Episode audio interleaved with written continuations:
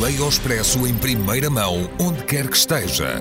Assine o Expresso Digital e tenha acesso a todos os conteúdos exclusivos e leitura antecipada do semanário às 23 horas de quinta-feira. Apenas 1,35€ por semana, durante dois anos. Todas as vantagens em expresso.pt barra assinatura digital. Expresso. Liberdade para pensar.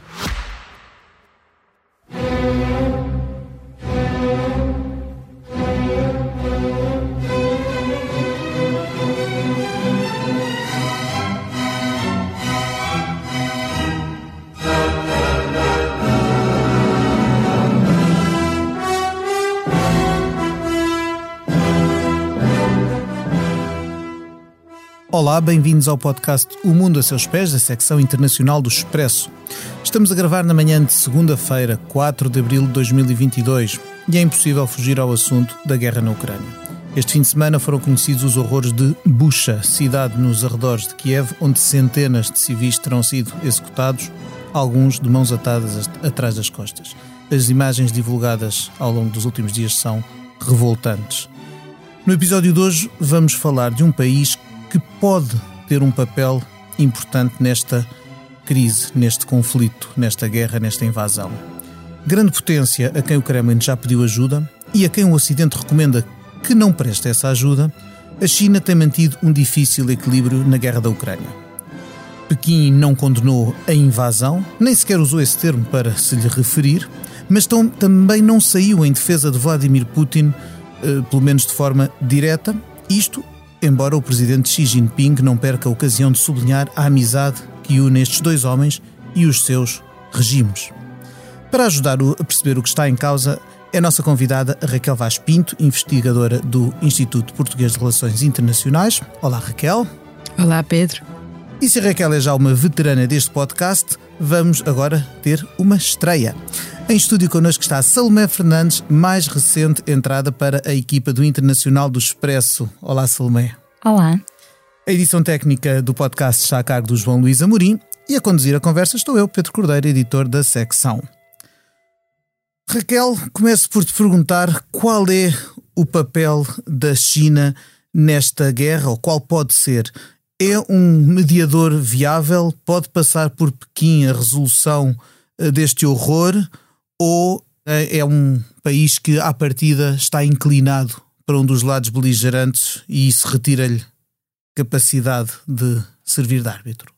Um, eu diria que uh, a China, neste, nesta guerra, neste conflito, uh, tem, uh, apesar de se declarar, enfim, uma neutralidade, a neutralidade tem vários significados, várias dimensões e aqui eu vejo com muita dificuldade que a China possa ser um mediador viável, justamente porque tem essa parceria importante com Moscovo e essa é uma parceria que agora, tendo em conta o facto de estarmos hoje, dia 40 da guerra, se torna ainda mais difícil de desprender. Ou seja, eu diria que olhando para o estado atual das relações entre Moscou e Beijing, eh, quanto mais a guerra avança, quanto mais eh, nós vamos observando a enorme dificuldade militar, tática e mesmo estratégica das Forças Armadas russas, nós percebemos o quão um, ehm, Beijing pode, digamos, uh, ficar a ganhar com uma relação de maior dependência de Moscou justamente face a esta China. Portanto, eu diria que é uma neutralidade muito sui generis, como há tantas outras, e aqui neste caso concreto uh, vejo com muita, mas muita dificuldade esta, esta estarmos à espera que a China seja uma espécie de país salvador. Uh, não quer dizer que isso não venha a acontecer, mas eu vejo isso com muita dificuldade e uh, a cimeira entre a União Europeia e a China na passada sexta-feira foi disso um belo exemplo. Ou seja, uh, nós tivemos expressões uh, importantes que foram ditas, percebemos claramente pela linguagem de Ursula von der Leyen que não houve consenso, um, e, e depois aquelas expressões que nos fazem até voltar a outros tempos, mentalidade de Guerra Fria, um, expressões como a, China, a União Europeia deve ser mais independente, eu já não me lembro bem das palavras exatas, mas deve ser mais independente, leia-se, dos Estados Unidos. Portanto, há muita coisa aqui a correr uh, e eu diria que uh, quanto mais o tempo passa, mais difícil eu vejo uh, que Moscou seja deixado cair. Além destas questões de ligação à Rússia, a China também está a enfrentar uma série de desafios internos agora com, com a pandemia, que está a atingir números recordes outra vez, e também uh, com a expectativa do Congresso no final do ano, uh, onde se espera que Xi Jinping alcance um terceiro mandato. De que forma é que esta situação interna também coloca pressão uh, sobre a China para se manter afastado de conflitos externos? Essa é uma ótima pergunta, Salomé. Uh, nós muitas vezes olhamos para a China e, e pensamos na China como uh, uma, um, um, país uh, em relação ao qual as questões internas nunca têm grande discussão. Ou seja, um, seja a pandemia, que, que, aliás o exemplo mais claro que nós, nós vemos agora é a própria cidade de Xangai, não é? Estamos a falar de uma cidade com mais de 20 milhões de habitantes e, para além disso, um centro financeiro absolutamente incontornável.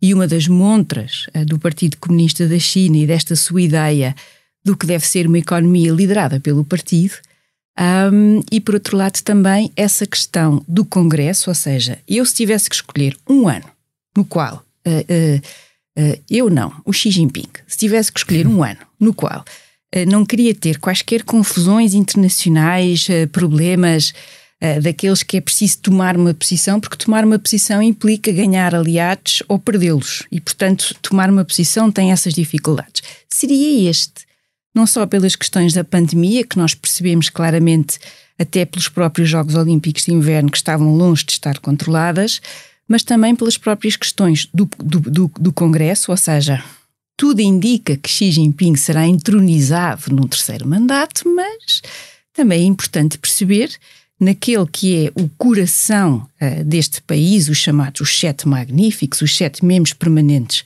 uh, os sete membros do Comitê Permanente do Politburo, perceber qual é a ordem, qual é a lógica, qual é a hierarquia. Portanto, há aqui muita coisa a acontecer neste país. Mais ainda, temos as questões não resolvidas de todo da bolha imobiliária. Uh, e aqui, por exemplo, os resultados da auditoria que foi pedida para aquela empresa que talvez tenha captado mais a atenção, que é a Evergrande, uh, uh, foram adiados. Ou seja, há aqui dentro desta China um conjunto de temas, de dimensões uh, que um, é preciso arrumar, é preciso estruturar e, portanto, nesse sentido, aliás, uh, em março, o uh, atual primeiro-ministro Li Keqiang veio, anunciou a taxa de crescimento esperada da China este ano. A taxa para nós portugueses seria uma maravilha, mas não é de tudo para os chineses é o número de crescimento do PIB mais baixo desde 1991.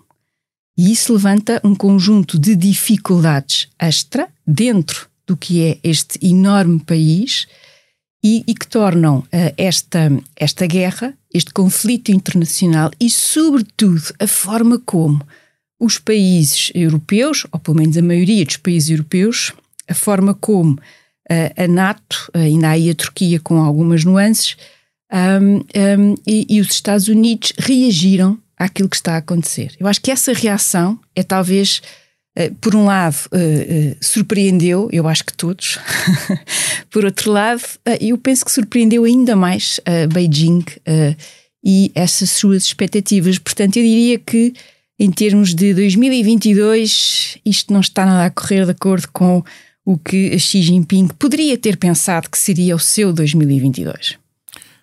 Faltou-me dizer na, ao apresentar a Salomé que 2022 foi também o ano em que ela voltou de Macau, onde viveu nos últimos anos, e daí também, obviamente, a participação neste, neste, neste podcast, por ter uma experiência direta uh, uh, de viver num território que, com quanto região autónoma, está cada vez mais cada integrado vez na e pela China, exatamente.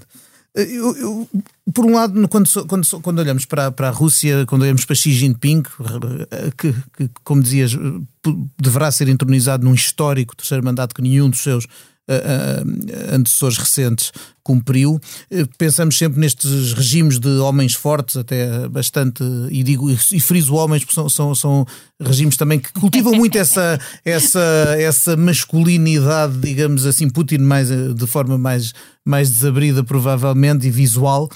Sim, eu não me lembro de ter visto Xi Jinping a cavalo de tronco nu, não me não, recordo. Não, não, nem, nem, espero, nem espero nem que espero isso ver, exatamente. A, a, acontecer. Eu acho que Xi Jinping basta-lhe não ser, desde que não apareça como com o corpo do Winnie the Pooh, eh, já, lhe, já, se, já se satisfaz. Mas vemos essas alianças, pensa-se nos regimes autoritários de um lado versus a democracia liberal, aquilo que eles consideram ser um, um ocidente decadente e que, que, que, por um lado os aproxima. Mas eu pergunto-me se não há também numa se, se uma proximidade grande como Moscovo não daria, não, não teria, Pequim não teria a perder uh, como, como ser visto demasiado próximo de Moscovo, até com os horrores que estão a, que estão a ser cada vez mais divulgados, na, no, e digo isto pensando num esforço de soft power que a China vai tentando nos últimos anos estender ao globo todo. Não pela força das armas, mas pela força do dinheiro, do investimento, da, da influência que vai conquistando, desde as uh,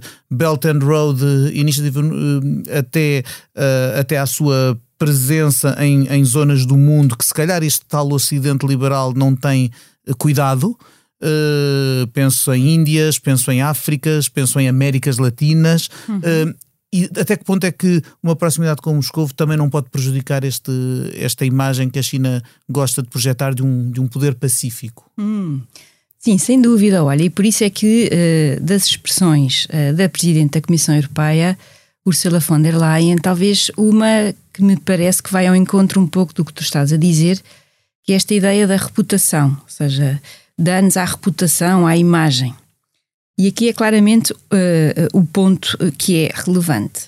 Se, por um lado, também é verdade que, a nível internacional, uh, uh, vamos encontrando países que, por passados mais ideológicos, seja uma herança da União Soviética, seja relações militares que são importantes do ponto de vista do fornecimento de armamento, seja também até do ponto de vista, eu não diria bem económico, porque há aqui áreas muito específicas nós temos países, por exemplo, no continente africano ou em outras áreas que, em relação a este, aquilo que está a acontecer uh, nesta guerra, têm muita dificuldade, uh, eu não digo em alinhar, mas em criticar de forma aberta uh, a Rússia.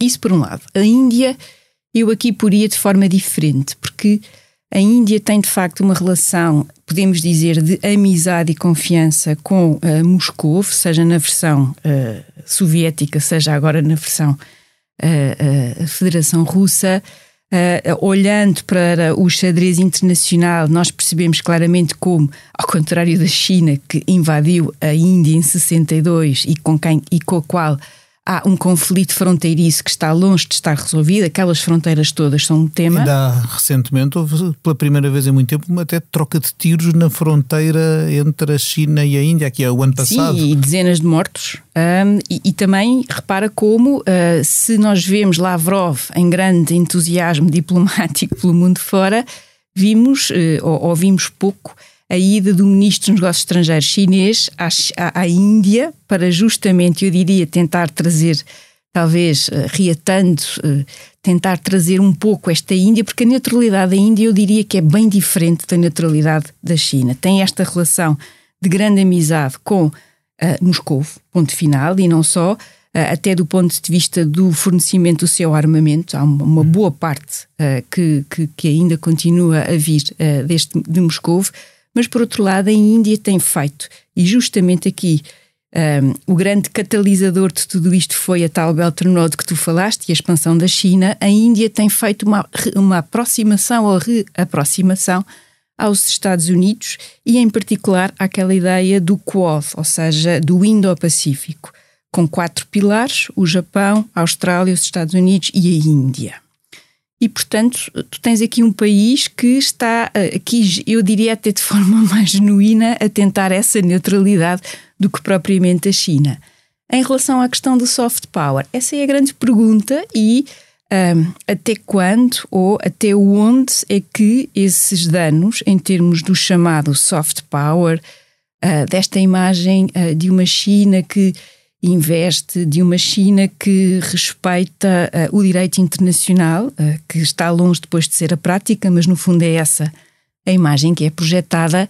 Eu diria que isso tem imensos custos e sem dúvida que isso, uh, por razões infelizmente da natureza humana, nós também sabemos, as guerras quanto mais longas, quanto mais duradouras, mais desumanizadoras são. E portanto nós vamos ter aqui uh, vários momentos, uh, eu diria, infelizmente, de choque, de repulsa, uh, um conjunto de atrocidades, e um, nesse sentido é uma jogada de grande risco por parte de Xi Jinping.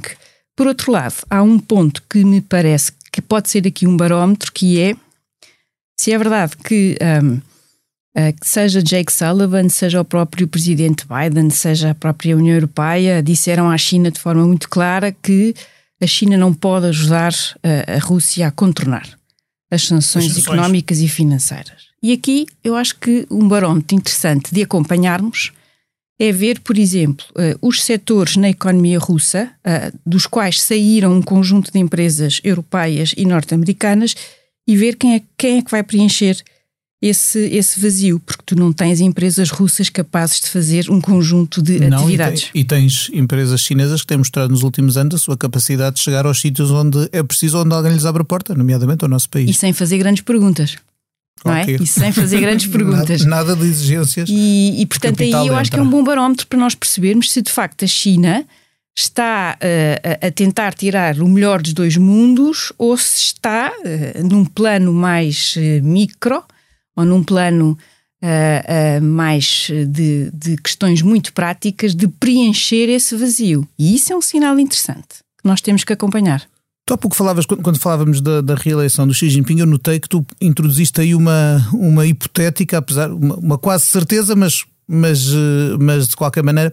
Ou seja, pergunto-me se haverá dentro do regime chinês com, este, com esta questão bicuda da Rússia e com todos estes desafios, as, os, os, aspectos que a Salomé mencionou, com tudo o que está a passar, haverá hipótese de, dentro do governo, do próprio regime chinês, haver visões diferentes, divergências eh, sobre este assunto. Eu li aqui há pouco de um, citado de um, de um artigo de um académico de Xangai, Hu Wei, que é vice-presidente de um centro de investigação ligado ao Conselho de Estado chinês, e ele dizia algo tão direto como um, algo tão direto como não há as esperanças de vitória da Rússia nesta guerra são escassas, a China não pode ficar amarrada a Putin, tem que cortar amarras com ele o mais depressa possível e só pode avançar se proteger os seus melhores interesses, escolhendo o, o mal menor que é um, libertar-se do fardo russo são palavras muito diretas para, para, alguém tão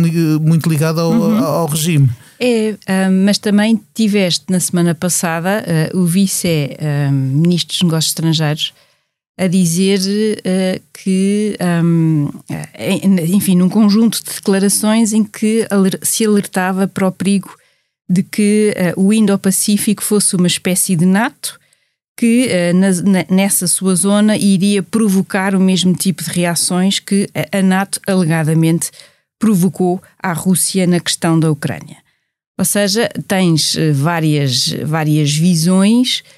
Um, a pergunta honesta, a tua pergunta é, a resposta honesta é não sabemos.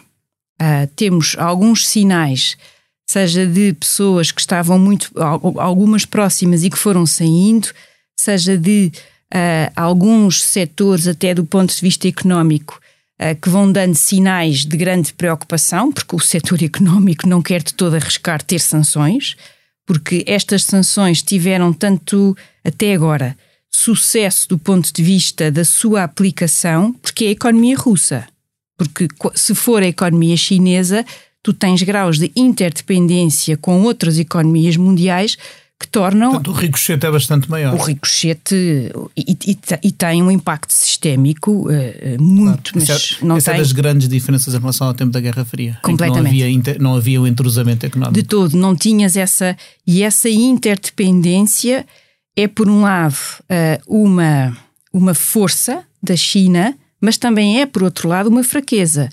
Porque uh, apesar de todos os, todas as tentativas, e, e, a pandemia veio acelerar isto, de uh, olhar para o mercado interno da China com maior, com maior ênfase, de ter alguma preocupação de criar um mercado interno, de não estar tão dependente na perspectiva de Beijing das exportações para mercados como os Estados Unidos ou a própria União Europeia, mas esta guerra e este conflito, eu diria que, pensando nessa lógica, veio cedo demais. A China não está de todo em condições de poder fazer essa separação ou essa eventual separação um, sem que isso dê cabo da economia chinesa e, com isso, dar um abalo sistémico na economia mundial, que é uma coisa avassaladora.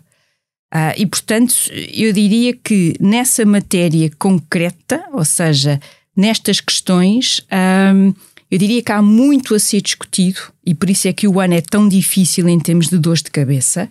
Xi Jinping não precisava nada de ter agora que estar a explicar ou a não explicar o que é que Vladimir Putin faz ou deixa de fazer. Uh, mas também diria que estas, esta, a ida à Índia depois daquele conflito que foi tão, foi tão duro uh, é um sinal de que a China está aqui a tentar encontrar alguma margem de manobra, mas também não pode deixar que Vladimir Putin caia por completo, porque uh, e esse é um pensamento que tem circulado muito uh, nos próprios meios chineses, é esta ideia de que, ouçam, isto é, entre aspas, o Ocidente atrás da Rússia e de seguir a Rússia somos nós. E, portanto, isso também tens de ter aqui muito cuidado nesta relação. Agora, como é que Putin vai conseguir sair desta uh, tendo algum, um, algum ganho que seja uh, objetivamente positivo? Eu, sinceramente, tenho uh, muitas dúvidas que isso seja execuível. Tem-se falado da forma como o conflito pode influenciar também a relação entre a China e Taiwan? uh, e como se podem agravar ali as tensões. Mas Taiwan também já veio dizer que uh, em ano de Congresso a China está mais preocupada em manter estabilidade do que em uh, intensificar as suas ações militares. O que é que acha? Oh, Salomé, outra ótima pergunta. Uh, sim e não. Acho que a mim, parece-me que, de facto, o, o, a palavra-chave este ano é, seria estabilidade repetida para aí 100 vezes. Como isso não acontece, um, eu diria que este conflito, mas sobretudo a reação à guerra, eu acho que o ponto aqui é este: a reação à guerra surpreendeu e muito um, é Beijing. E uh, nesse ponto, Taiwan, apesar do, do, do, do impacto inicial, Taiwan, de forma também muito inteligente, porque esta presidente tem sabido colocar a sua mensagem no nível internacional de uma forma extremamente inteligente. Há, há expressões que nós encontramos quase que são parecidas. Uh, por exemplo, naquele artigo que ela escreveu para a Foreign Affairs, a revista norte-americana, uh, ela dizia que Taiwan estava, eu penso que uh, na linha da frente. nós, não está, nós, nós taiwaneses, nós, 23 milhões de pessoas, não somos apenas isto nós somos um teste à, tal luta entre as democracias liberais e as, e as ditaduras, e, e, e, por outro lado, eu diria que se é verdade que, um, que um, este ano pode ser um ano de maior uh, calma nessa, nesse, nessa frente, por outro lado, a história diz-nos que quando as coisas correm muito mal dentro de casa, aliás, esse pode até ser um bom argumento para Vladimir Putin, eh, seja por razões económicas, seja por razões até da própria luta, do, luta eh, a nível da cúpula, eh, muitas vezes encontrar um, um, e agora vou usar uma, uma, expressão que não quero que seja descontextualizada de todo, um bote expiatório que neste caso não é bem externo, porque aos olhos de Beijing aquilo é um tema interno, pode muito bem ser aqui um catalisador do nacionalismo e com isso passar um pouco por cima daquilo que são os problemas internos. Uma espécie assim, do egg the dog. Exatamente, exatamente. Lembrar o ainda filme assim, Manobras na Casa Branca. Exatamente, e ainda assim vejo com alguma dificuldade, tendo em conta que este ano, uh, também não nos podemos esquecer que Joe Biden tem eleições intercalares no fim do ano e Joe Biden também eu diria que, até tendo em conta algumas das suas dos seus comentários mais recentes, não quer de todo ficar na história como o homem que perdeu Taiwan. Nisso ele não é. Pois, ainda por cima, vindo a, seguir um, vindo a seguir um presidente como Trump que dizia China, China, China, China, China, a torta e a direito, e eu, sem que tenha havido uma mudança de, da política americana em relação ao, à China, a verdade é que Biden pare, não, pelo menos no discurso, não se mostra com aquela dureza, aquele martelar in, in, insistente do Trump sobre, sobre a China. E isso, se calhar, também pode, junto do eleitorado, dar-lhe uma imagem menos assertiva. É menos assertiva, mas lá está, muito mais inteligente e, e muito mais congregadora. Eu acho que um dos aspectos que esta guerra revelou de forma clara é a extraordinária competência uh, e profissionalismo da sua máquina diplomática e da sua qualidade da sua administração. Desde o Conselheiro de Segurança Nacional, o Jake Sullivan, máquina, máquina.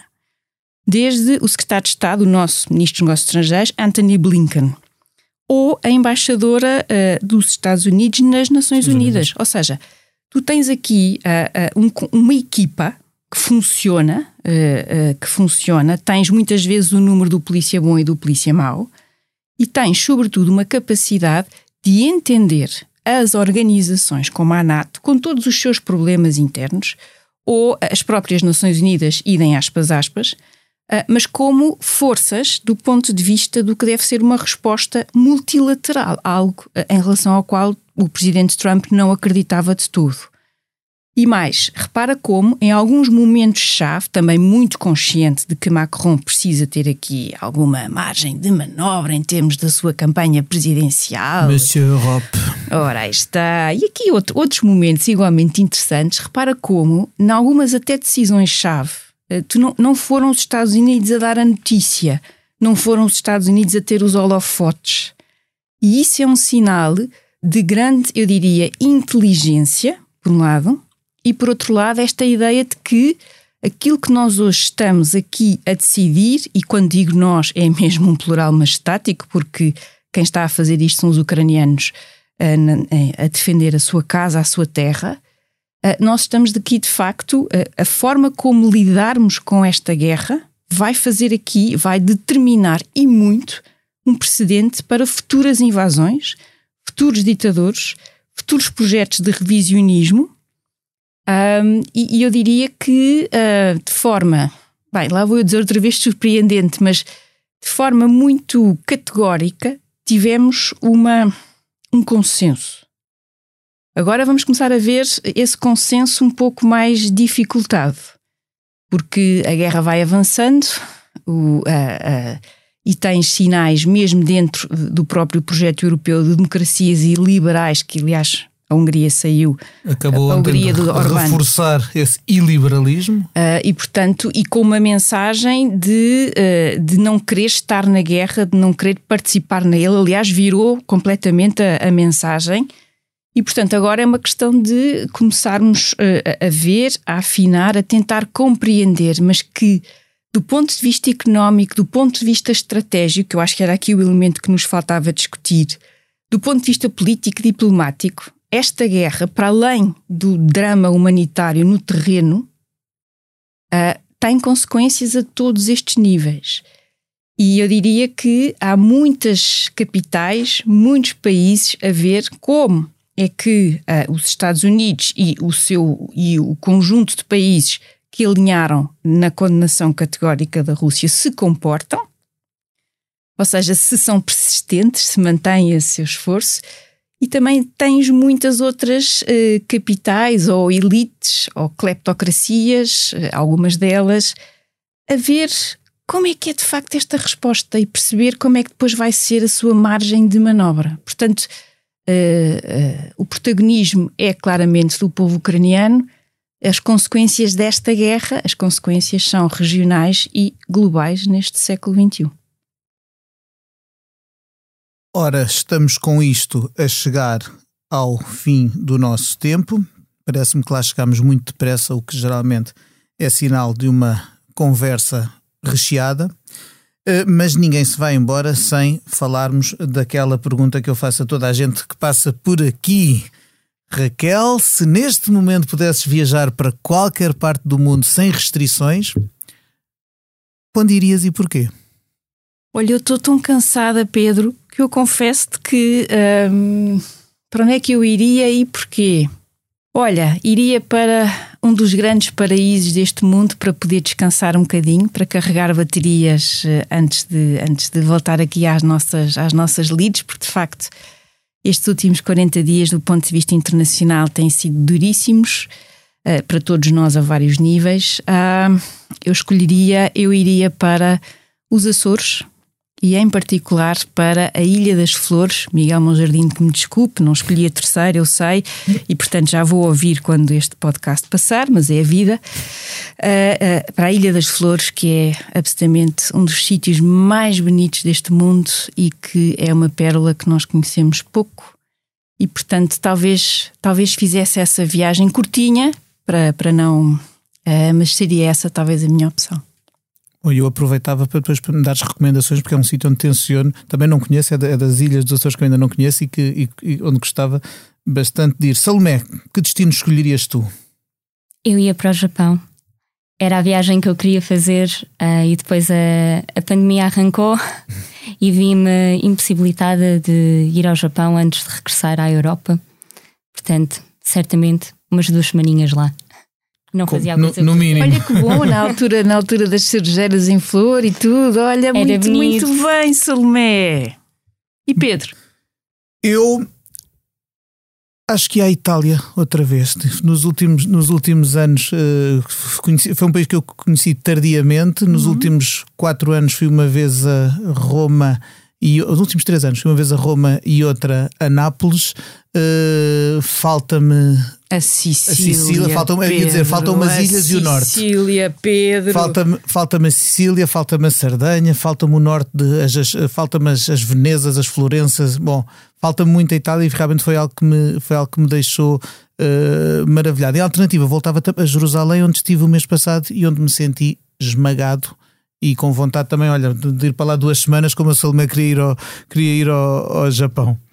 Enfim, com estas eh, propostas, estas ideias, eh, são horas de fazermos as despedidas. Eu tenho apenas de agradecer à Raquel Vaz Pinto, à Salomé Fernandes, ao João Luís Amorim e a si que esteve desse lado a ouvir-nos. O Mundo a Seus Pés volta daqui a duas semanas com outros assuntos, outros convidados e na semana que vem estará aqui a Cristina Pérez com o África Agora. Muito obrigado, até lá, até breve, até sempre.